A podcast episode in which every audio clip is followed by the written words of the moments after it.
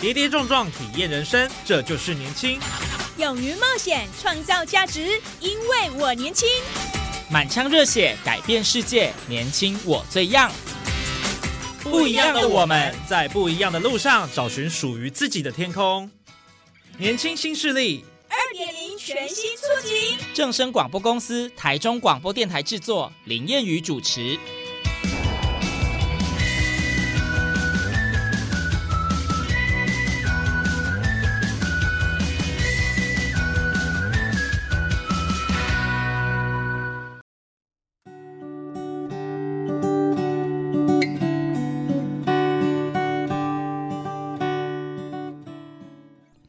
听众朋友，大家午安，大家好，欢迎您在礼拜的中午十二点准时收听在正声台中二台 M 六七千赫以及网络正声综合台播出的年轻新势力，我是烟雨。我们都知道，这个车辆的定期保养跟检查是非常重要的，它能够有效减少维修成本，当然呢，也可以让我们的行驶过程当中呢更安全。那么，为什么今天会做这样的开场呢？因为我们在节目上特别邀请到专精于汽车维修保养设备的哦，算是非常厉害的领导品牌哦，Nice Circle 耐威企业的执行长 Billy，欢迎执行长。呃，观众大家好，我的我叫 Billy，我是 Nice Circle 的执行长。好，以及今天比较特别的，还有位同学，他是南开科技大学车辆工程系的黄浩轩同学，他是马来西亚籍的侨生，欢迎。呃，观众朋友们，大家好，我叫浩轩。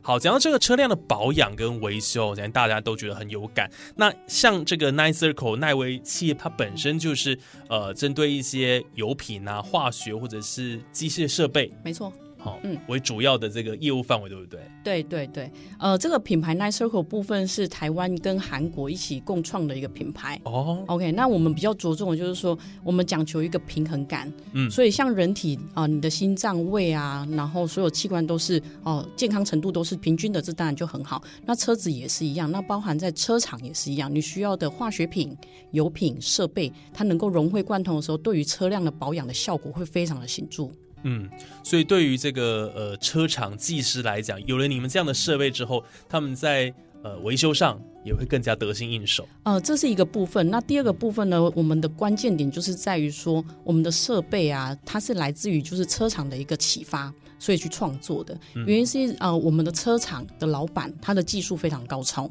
不过呢，他不是业务人员，对，所以他是技术底的。他很长的时候，他的专业技术做得出来，讲不出来。也演不出来，因为他当他讲的时候，车主感受不到，也听不懂。哦，大部分就是没有想要理解那么那么透彻。所以我们的设备它都会有那个一个栓桶，哦，两个桶子都是透明的。嗯，所以呢，在那个 before 跟 after，或者是整个不管是呃前面的检测，或者是说整个过程当中，它不再就只是说车厂的老板用讲的而已，而是车主他可以看得到。眼见为凭，这个是非常重要的。所以呢，在那个保养过后，当然你开的时候你会有感觉，可是在开之前，你就已经经历了一个非常好的旅程。你知道你的车辆是如何被保养的，你知道为什么要这样子？因为车辆最重要还是在安全性，再来才是舒适跟性能。嗯，对，安全为首要，非常重要的一个部分。对，所以在我们教那个刹车刹车的部分呢，我们通常都会这样：一个好的刹车有什么前提？嗯，哦。哦，要不然就是说，应该是说我们在教刹车的时候，我们都会问大家，车子最重要是什么？很多人就说性能啊，马力啊，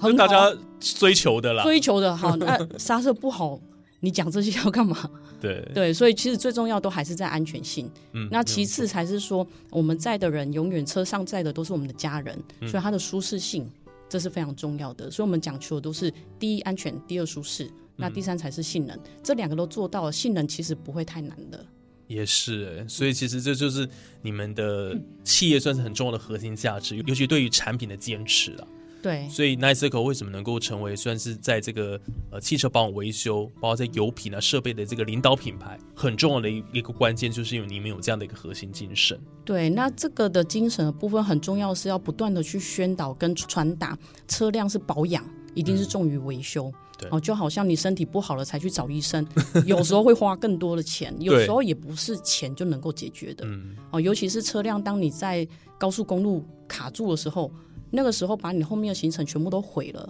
再来就是说，也有可能会发生人身安全，嗯。尤其车上载的是自己的家人、自己心爱的人的时候，这样子的损失是非常大的。所以呢，我们要去传达，就是说，定期的保养其实不会太困难，嗯，嗯，而且是一个简单易懂、也看得到的一个流程。是，就像我们人每年都要安排健康检查一样意思。哎，所以对对对，对车子来讲，这个定期的保养检查也是非常重要的。对啊，因为你健检可能一千块到一万块，可是如果出大事的时候，几百万可能都会烧掉。哦，真的哎，对对对，所以这个因为现在人类文明病很多啦。没错，那我们就是觉得车厂老板就像医生一样，嗯如果说你的医院都没有任何的设备，其实医生在跟我们讲专业术语也听不太懂对，啊，比如说什么什么什么指数啊，你其实也不是那么懂。可是呢，再加上说有设备在帮我们做检查，有一个曲线图，我们可以理解说哦，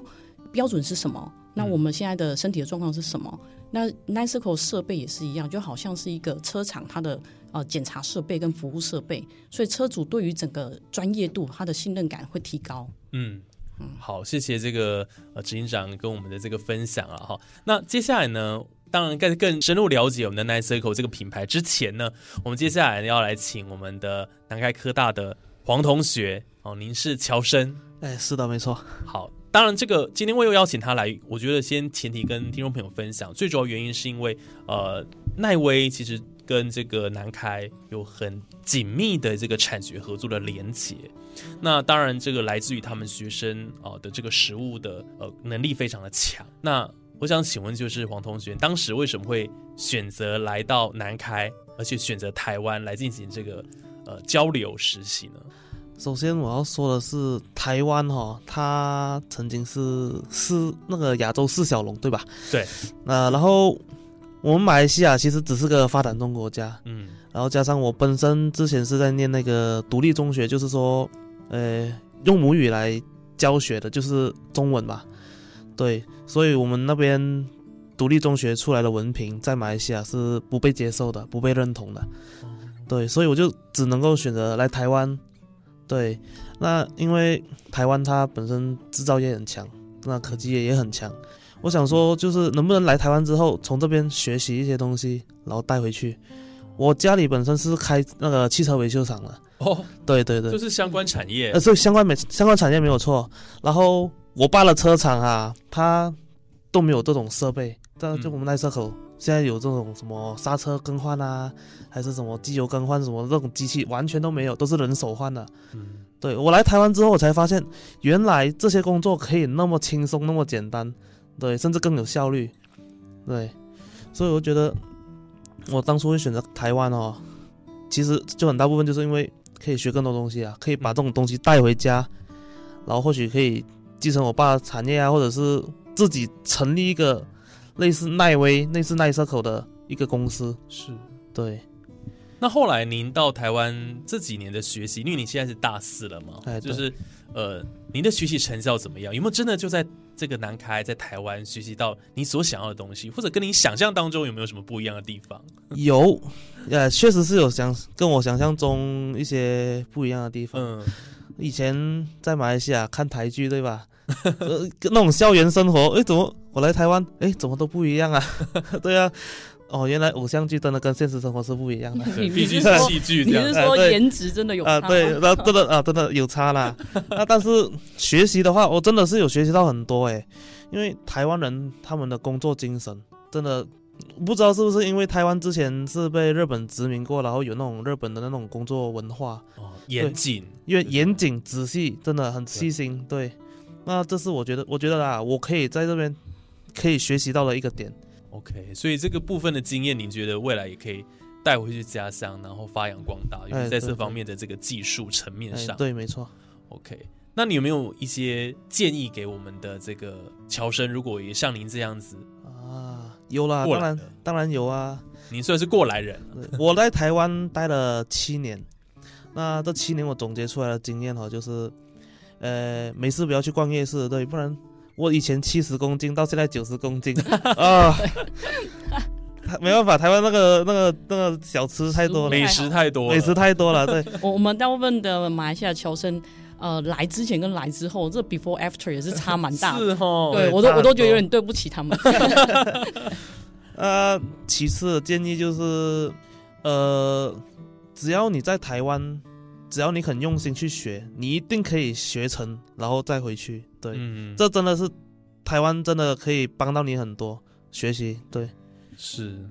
所以台湾的这个学习环境哦，嗯，你觉得是可以推荐大家过来，推荐当然推荐啊一起一，起这个在这边成长啊。对啊对啊，嗯，我分享一下，因为我个人也是在毕业之后呢，是到德国去念语文学校，还有去实习，嗯所以那个时候呢，大概是一六年左右。那那个时候啊，零六年，二零零六年，那时候呢，受到很多的学习回来，我就觉得说，哦，德国有这种实习的制度非常好，而且呢，不是只有针对他们自己国家的，针对那个外国的学生也是给很多的机会。所以不管是在创业的这个精神哈，或者是说做品牌，或者是国际竞争，其实是受到德国他们的工作精神，还有他们的国家发展很大的启发。那回来到台湾之后呢，也是一样，因为这样的启发，所以也是提供很多的实习机会。然后，所以才去合作到，就是跟南开有合作，因为发现说他们的学生的实务性很强。嗯，那南开的主任啊、教授，他们也是一样，不只着重在那个理论面，实务跟理论都是非常并重的。嗯，所以也很看重，就是学生是不是能够在对的企业去做一个实习。所以呢，在那个黄浩轩同学在我们这边，或者是说呃其他的马来西亚籍的在这边，我们也都是一直灌输他们。呃，今天我在德国受到人家帮忙，我回到台湾之后，我也希望能够把这个棒子交给下一个。那希望你们马来西亚侨生也可以继续再把这个机会留给你们的学弟妹，或者是甚至你们未来公司的分公司或者是分据点，由你们做一个领导者的时候，一定要给我们的后辈很多的实实习的机会。嗯，对，因为这个不能只有理论，一定要在实物面加强。所以你们会很重视这个人才培育，然后跟传承哦，这件事情的这个重要性，对我们的培训的那个内容，除了就是车上的技能，嗯。还有就是我们很常买双 B 车，双买双 B 的原因就是让我们的实习生全拆再全装，哦，拆了哦装回去没有亮灯，我请客。啊，拆了，然后有亮灯，装不回去了，他请客。然后这是一个，另外一个就是因为在社会的历练，或者是未来成为一个企业主，呃，你有很多的机会，必须要跟大家社交哦，社交礼仪啊，所以我们也会带他们去吃和牛，嗯哦，高级铁板烧，然后呢喝皇家礼炮，去训练酒量。就是包含这些在 business 上面的培训都会有，所以除了技能，哦，然后还有就是国际情势，还有就是礼仪的部分都会训练。哇，所以其实 Nine Circle 这边其实提供了很多的资源给这个学生们。当然，我讲这是一个彼此的互相学习，尤其是在交流的部分。然后，他们未来也会成为你们的很重要的人才库嘛。对，没错。对嗯，因为毕竟台湾还是少子化，嗯，不只是在呃企业或者是说车厂的部分，其实都是少子化，所以这个设备啊，它做的很漂亮。那这个设备做的非常漂亮，有一个原因是我们要让它变成是车厂的一个摆饰品，他们不用花很多的装潢费用哦，所有的设备下去，整个车厂看起来就是很厉害哦。这第一个，再来就是说取代人员，因为已经招聘不了很多技师了。所以用设备来做一个自动化的一个运作，所以呢，我们的技师他可以身体的劳累度可以降低，省时间，然后可以接的车子会更多，接的车子的等级也会更高。OK，所以这都是呃人才库的部分，确实南开在这个部分支持的相当的大。对，其实技术创新或者资源整合，这个是呃企业啦能够永续经营的关键啊，尤其呃人才它的这个重要性不言可喻啦，就是能够维持整个企业未来能够继续走下去，甚至能够有很好的发展，嗯，它是一个很关键的事情哦。所以为什么我们的企业都要把人才留在台湾，然后留在我们的这个企业当中？对，那呃，以以奈威奈 circle 来讲的话，我们所有的人才不会全数留在台湾，嗯，因为我们比较积极的是利用或者是善用台湾的制造能力，还有韩国的行销能力，也就是说立足于台湾，然后配合我们政府的南向政策，所以是放眼至整个大东协的市场。所以我们呃招聘的东南亚的那个员工哦实习生们，未来呢都是在回送回去他们的家乡，有的会选择留在台湾。啊，有的可能胖到受不了了，一定要赶快 赶快先回家了，去做瘦身的哈，或者是想要回馈于自己的家乡，我们就会是会让他们回越南，或者是马来西亚，或者是缅甸。嗯，哦，所以就依据他们自身的需求没错，去。做选择，这样子哦。有的是选择到韩国，哦这个我们也是，就是会加强他们的韩语训练。嗯，对。所以现在执行长现在的这个 Niceco 目前的呃营运的范围主力是在东南亚市场，呃，主力是在南韩，南韩对，然后第二个市场的话是在东南亚，第三个的话是在南美洲，所以我讲的是三南，就是南韩、东南亚、哦 南美洲。哦，正好三南这样对子。对对对，OK，但是刚刚一直提到说你们这个企业是跟台韩合作了哈，没错当。初是什么样的一个契机或者是想法，会跟这个韩国来进行这个企业的合作呢？跟韩国人合作啊，就是它的起源是来自于说，我们来自于台湾，那台湾很强的是在代工。对好，那代工很很厉害，没有错。不过呢，我觉得在德国工作的那一段期间，我认为台湾人的工作能力，还有亚洲人的教育水平、工作能力，其实都不输欧美。嗯，不过我们输的是一个团结，还有一个勇气，想要站在台前的这个勇气。所以呢，以台湾的部分的话，人家听到做品牌，就是会觉得是烧钱。嗯，那确实，如果我们没有精力、没有知识的话，确实很烧钱。所以这时候呢，我们会选择跟，就是刚好那时候有一个买主，我们有很多买主嘛，那我们就跟韩国的买方呢，就有更进一步的合作，就是一起合作开创一个品牌。是那呃，多方的去善用台湾的强项，就是制造，还有中小企业的管理的这个部分，然后以及就是韩国他们在行销，好、行销部分很强，美感的设计很强，嗯，呃，所以两边做这样子的合作。韩国，尤其他们现在对于这个车辆，刚刚讲美感哦，我觉得很有感。像 Kia，用 Kia 的这个改变，我想大家 都感受得到，就整个 logo 的换新之后，然后还有整个这个设计感，对，非常非常的厉害。呃，除了厉害，它的内装，嗯内装其实讲求舒适度也是很高。对因为如果你说在技术上面，它要去跟德国车子做媲美，其实他们也大概也知道说，那还有一个差距，已经快要接近了，可是有个差距，如何做出差异化的？我觉得这是那个现代跟 Kia 他们很厉害的。我借有设计的美感。哦，然后还有里面它的那个椅子很舒适，还有他们的那个荧幕全部大幅面都是触控，你有的置物柜啊，该放手机的、放饮料全部都有，然后放手机的全部都是无线充电，哇，真的是就是呃为那个车主啊，所有的都考量的非常好。对对所以是便利性、舒适性都兼具了。对，所以在这一块，我们也是在我们的机器设备在考量跟那个设计的时候，也是秉持着这一块，就确实是秉持了韩国人他们如何去顾及到使用者他的便利性。嗯，因为韩国人的脾气不好，又又急性子，所以因为的急性子才可以让他们在六十年前、几十年前的破产国快速的发展起来。嗯，可是他的牺牲是什么？每个人都很急躁。哦，也就是说，当你的设备，比如说挂管子、收纳不呃没有那么合适的时候，他们会摔东西，啊，啊、他们会摔东西，然后会就是把呃用的不好的东西就往旁边丢。那另外一个就是说，在初期，他们台湾跟呃中国其实他们没有办法分辨。嗯，那是这几年可能 TSMC 或者是因为政治的关系，他们更了解了、更知道了台湾，所以他们能够从商品，他们已经被训练到从商品一看就知道 Made in Taiwan 还是 Made in China 的，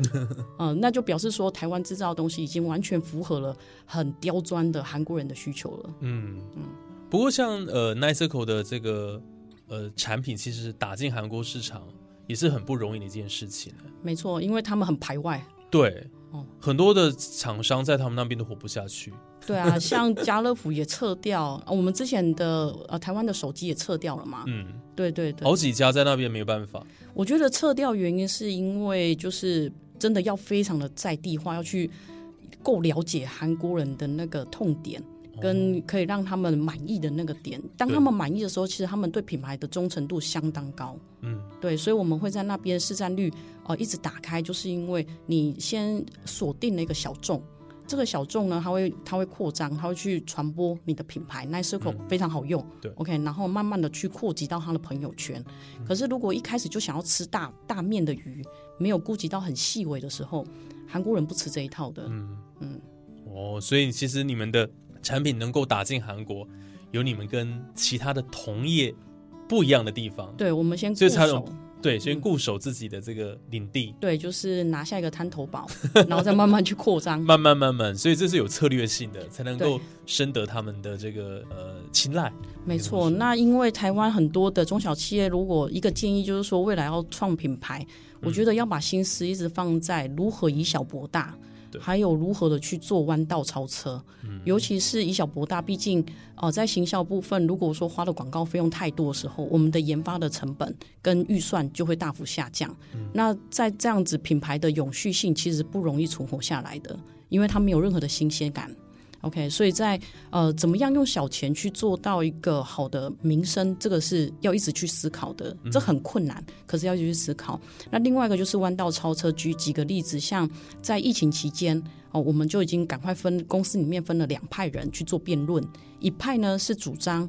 疫情会把我们砍得很惨，嗯，哦，我们会衰退的很惨，然后另外一派人是呃，疫情会协助我们弯道超车。到最后讨论出来的，我们去采用的弯道超车的一些策略，所以在疫情那三年，反而让我们公司成长了非常多。哦，没错，好厉害哦！就是疫情反而让你们业绩是逆势成长。对，因为我们去观察到，没有错，疫情期间大家都不敢出门，可是另外一个是。你总得出门啊，你还要生活，你还要工作，所以还好韩国它并没有啊紧绑的很痛苦，他们还是要正常的工作，还是会有正常的外出。OK，那在这个条件之下，消费者跟原本没有开车的人会改成自己开车，他就不愿意搭大众运输了，所以这是一个机会。好，也就是说自乘车的人反而会变多。这时候要怎么推出或者是做一个 promotion 去符合那时候的环境跟时空背景？然后来增加市占率，所以呃，以小博大还是还是一个很大的重点。嗯嗯，对，是我们有既有的这个呃能量，但是我们也把它努力的推出去，这样子。对，没错。对，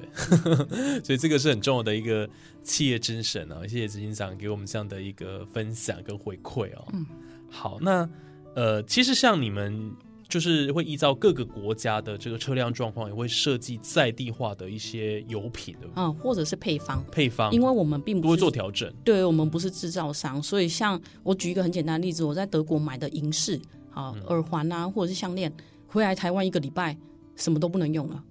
因为很潮湿 哦。OK，那相对的变化，对湿度高，嗯，好，然后再来就是呃，相对的车辆也是一样啊，像我们常常都会说，Made in Germany 就是什么都好。有时候还是要因地制宜，就是德国商品，因为环境、用车，还有就是他们的燃油、他们的硫含量的限制，嗯，都比我们严谨。对，所以其实一样的商品到了啊台湾之后，或者到东南亚，使用起来的效果不一样。嗯，所以一定要去想，就是呃，不可能一招打天下。对，所以我们会依照我们专业的那个资料库，然后呢，再去依照那个国家它的行驶状况，它的呃燃油。还有它的车辆保养，还有呃教育水平，各个同整之后，然后还有他们的开销，就是一个支付的水平，去设计一个特殊配方。哦，对，所以这样因地制宜之后，就会让这个产品它有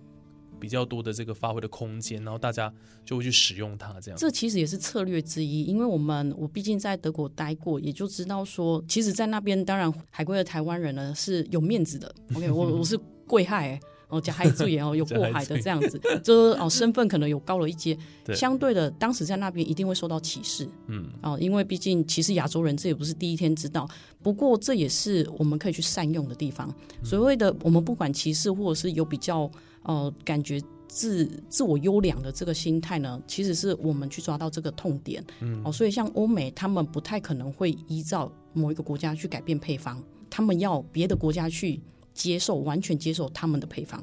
他们叫做标准化。嗯，可是呢，我认为一个真正为消费者好的一个品牌，应该要去思考，它就是不一样啊，使用条件、背景、时空背景就是不一样。嗯，所以我们反而是善用这一点，这所以我才说这也是策略之一，就是如何打败德国的品牌，嗯，如何打败欧美的这些高很年久的这些品牌，有时候是在于更了解、更愿意去了解消费者。是，对。所以才有办法获得这个消费者的喜爱，对，因为有针对他们的等于是量身定定做了，对，克制化这件是很重要的一个部分，没错没错，所以才会让大家喜欢说，哎，这个 Nice 口这个东西真的用起来是很很顺手的，很棒的。对，举一个例子，近期我们有一个商品是用摩托车，那因为在台湾的摩托车厂。呃，大部分都不会把车子弄很高，所以我们就把机器做的就是呃，我们大概一百二十公分的高度。那车厂的技师老板他会就比较好用。可是，然后另外就是我们的一般的均值身高大概都是一百七，嗯，好到一百七十五，就到了韩国就被嫌弃，因为他们现在年轻人都长到一百八，这么高，哦，然后他们就说你机器这么小，我要怎么用？我还要蹲下来用。OK，那一样的机器我们运到了呃，比如说印尼的时候，嗯，好、他们就说你机器做太高了，因为我们都是蹲着做。哦，也就是说，因地制宜真的很重要，要不然他就会把它搁在旁边就不用了。对，对，不是说他不想学，而是你要完全改变他的习惯，不可能。嗯，对，对，所以那一位厉害的地方在于说，他能够呃符合每一个客户的需求，我们会做一下调整，对不对？如果说客户有什么意见的话，我们就会随时做改变、改善、改良这样子。对我们一直呃很强调是工厂跟市场要越近越好，嗯所以我们常常把人员送到我们最近的市场，比如说韩国哦，或者是马来西亚，就是每个月都会有员工在那边。马上就知道说使用者遇到什么问题，而且派出去的人都要有一个 R D 的那个技能，可以马上去做改良。对现场改，改完之后再把这个讯息就是传回来公司，公司在大批量产的时候再完全的去做更新。嗯，对，速度很重要。是。嗯那其实刚刚刚我们提到这些，大部分都是呃在企业的经营过程当中遇到的比较呃比较好的一些状况。可是其实，在企业经营的这个过程，也是会有一些、呃、遇到一些披荆斩棘需要去改善的部分。没错，那呃，想问一下执行长，就是在这个经营企业的过程当中，有没有遇到什么样的一个困难跟挑战？你觉得是比较大的？那后来又怎么样克服呢？那卫生纸帮我准备一下，我怕我爆哭。真的 不会这么心酸血泪吗？其实哈、因为 毕竟我的背景算是富二代，那后来呢，因为很崇拜自己的爸爸，他是一个创业家，那从小也都是只只崇拜像成吉思汗那一种，就是可以大破大立的那一种创业者。哦，这么这么历史久远哦，对对对，就是 就是喜欢的、崇拜的都是那一种创业的那种，然后开创型草创者了。结果呢，自己开创了之后，就发现哇，完全不一样哎、嗯 就是要面临到的问题比甜头还要多。所以呢，在这个过程当中，我觉得，嗯，第一个是在未来如果说有自己要开创事业，就是像我们现在在培训我们的人员，也都是让他知道说，我们鼓励你们开创，可是是在公司的体系之下，我们往外扩张，然后让你们成为就是从半个老板一直到。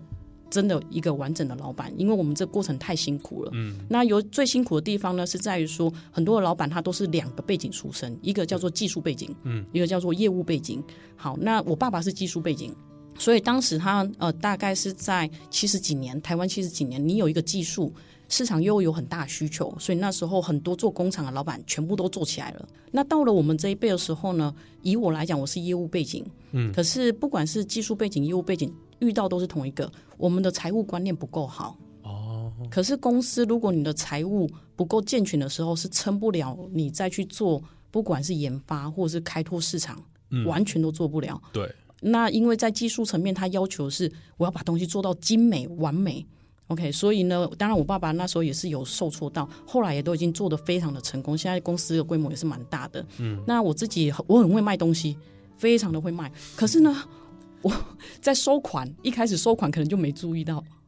哦，销售人员呢，因为过去的销售奖金都是卖出去，哦，可能就有奖金。对然后呢，呃，有收到钱也可以算。可是自己开创了之后，确实我有收到钱，卖出去一个月也就要收到钱，卖出去三个月也就要收到钱。嗯，可是一个月收到钱跟三个月收到钱，就会大幅的影响公司的经营。对啊，没错，所以是呃，慢慢的才去了解说哦，跟银行去配合，然后慢慢去了解有哪些财务工具我们可以去善用，而不要让自己走到不好的，比如说去去走到利息相当贵，或者是甚至非法的那一块，那个是非常危险的。嗯所以如果说呃，其实，在我们的呃台湾政府有在鼓吹或者是鼓励大家应该要有自己的事业那些，我是觉得在学校部分啊，像经营管理也是要纳入这个，或者是说在一般的科系里面最好都有纳入一般的财务的概念，这个是很重要。比如说银行体系啊，或者是票据啊这些的。针对说未来台湾，毕竟你要发展成那种无敌大公司的话，其实比较没有那么符合。台湾还是属于中小企业，可是中小企业呢，你要健全，我觉得在财务健全度真的是要先把它守住。嗯，对，可是相对的，有些是财务背景出身的去开公司，不一定会好，因为太锱铢必较，太在意，意每一块钱的毛利率。嗯可是有时候你要抢市占率的时候，是要牺牲毛利率。嗯，对，所以我们呃很难去做到平衡。所以不管怎么样，就是技术背景、业务背景，我觉得在创业过程当中最头痛的就是有先吃到闷亏了，嗯，嗯，就是吓到现金流哇，啊，然后赶快去做转换，去做调整，嗯，对。哇，所以其实在这个企业呃这个草创了，一直到慢慢稳定成长，其实它中间背后都有很多的这个艰辛的过程了哈。嗯那当然也需要很多不同的综合的能力，然后不断的失败尝试吧，它才会慢慢慢慢进步，而且需要各领域的人才，才不会走这些冤枉路哦。对，那再来第二个就是呃，我发现很多，包含我自己原本也都是缺缺人的时候才去找人。嗯，这个未来在台湾很多企业如果继续用这种方法，其实很辛苦，因为没有什么人，大家都在抢人。对，好，那再来就是说，我们中小企业抢不过大公司，嗯也就是说在，以我们的话，我们大概是在两三年前就开始在布局未来的人才库，要怎么慢慢的去补进。嗯所以一定就是呃，我们要把培养人才跟研发是一样的概念，两年不要要求太多的回馈，就是用这两年去去栽培一个种子，那这个种子迟早会长大。所以像我们呃奈威的部分跟跟南开合作，或者是说我们带着黄同学来，都是一样的概念，就是多给他们机会对，哦，那他们迟早会长大。嗯长大的时候呢，他们这些外外籍侨生，或者是说新的二十几岁的台湾的年轻人，其实会帮到台湾整体的发展的发展非常大。对他们就是未来的这个中流砥柱了，对，很重要的关键能量。没错，没 错。关键力量啊，这样子。最后，黄头姐有没有什么要补充的吗？我想说的是，如果当初如果没有选择南开的话，可能没有现在的我吧。对，真的蛮感谢当时推荐我的主任啊。嗯，对，所以谢谢学校的这个培育，对还有这个，对，我也感谢 Billy 对我的栽培。嗯对，那希望以后做出来的成绩不会让他失望了。对，是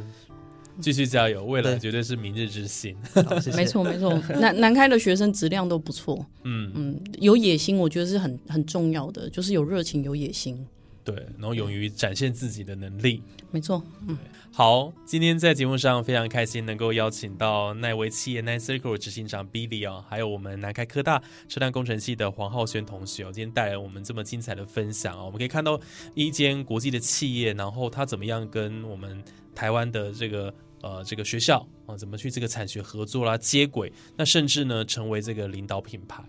哦，然后不断的成长啊，不止成为这个呃车厂爱用的品牌，当然也是呃车辆技师最佳好帮手。那今天就非常谢谢我们两位的分享了。好，谢，谢谢。谢。那我们今天节目就进到这边，非常感谢听众朋友的收听。那当然，我们下礼拜更多精彩节目内容都在我们的年轻新势力。那我们就下礼拜空中再会，拜拜。拜拜拜。拜。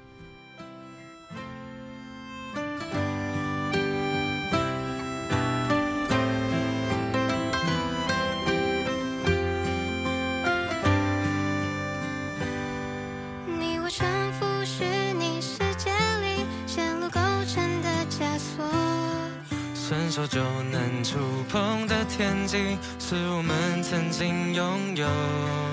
扑朔迷离的环境，认不清彼此面容。在这黑暗中，我们会如何重逢？能否看清你眼中的我，透过那清澈双眸？出走努力寻找突破口，索自由的辽阔。跟着心中地图走，